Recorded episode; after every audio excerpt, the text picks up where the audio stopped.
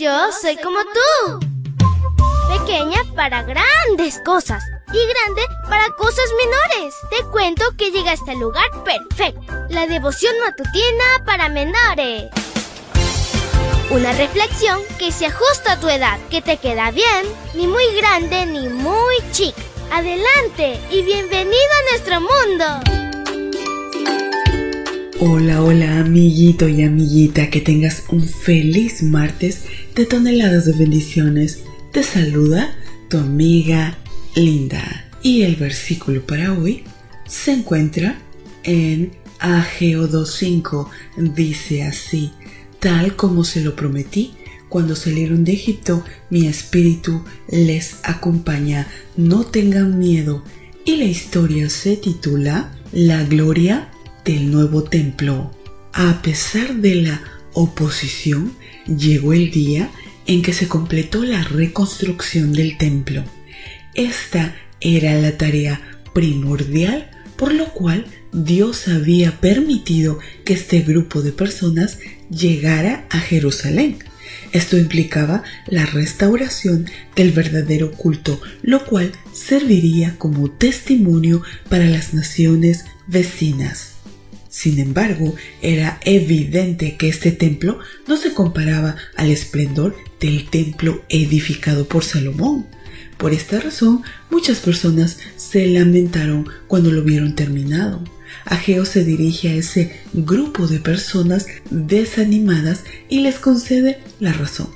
Los que vieron el otro templo en todo su esplendor digan qué les parece este que ahora tenemos. ¿No les parece que no vale nada comparado con aquel otro? Efectivamente, el templo anterior era mejor en su belleza, amplitud y los materiales que lo componían, pero el profeta los anima, les pide que cobren ánimo porque algo superlativamente mejor estaba por ocurrir. El nuevo enfoque en el templo no debía destacar por los materiales o el esplendor, tampoco los ritos, sino en la transformación de la manera de vivir de las personas. La adoración genuina centrada en las obras de Dios a favor de cada uno, en especial por el regalo de la salvación.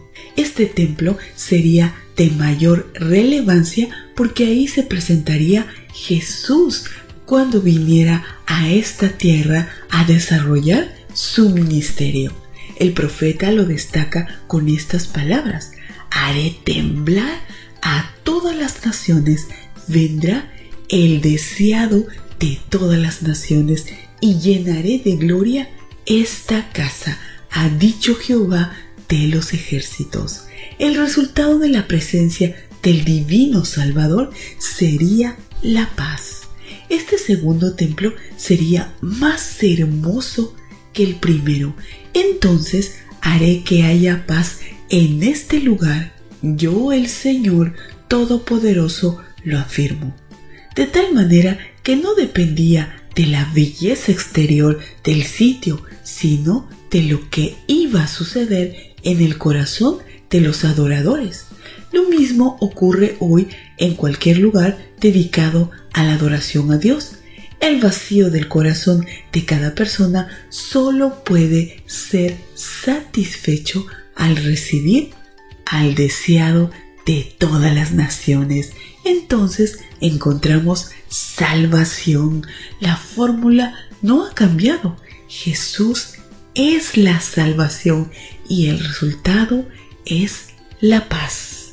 Querido Dios, gracias porque tu Hijo Cristo Jesús, nuestro amigo incondicional, es nuestra salvación y es la paz. Te rogamos que en nuestras iglesias puedas estar tu presencia para poder sentir esa paz que solamente tú puedes darnos. Y también te pedimos que tu presencia esté en nuestros hogares. Te lo pedimos en tu nombre. Amén y amén.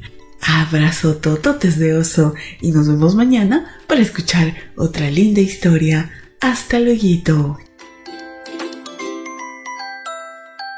Hoy creciste un poco más. ¿Qué? porque crecer en Cristo es mejor. La matutina de menores llegó por el tiempo y dedicación de Canaan Seventh Day Adventist Shores and Dear Ministry.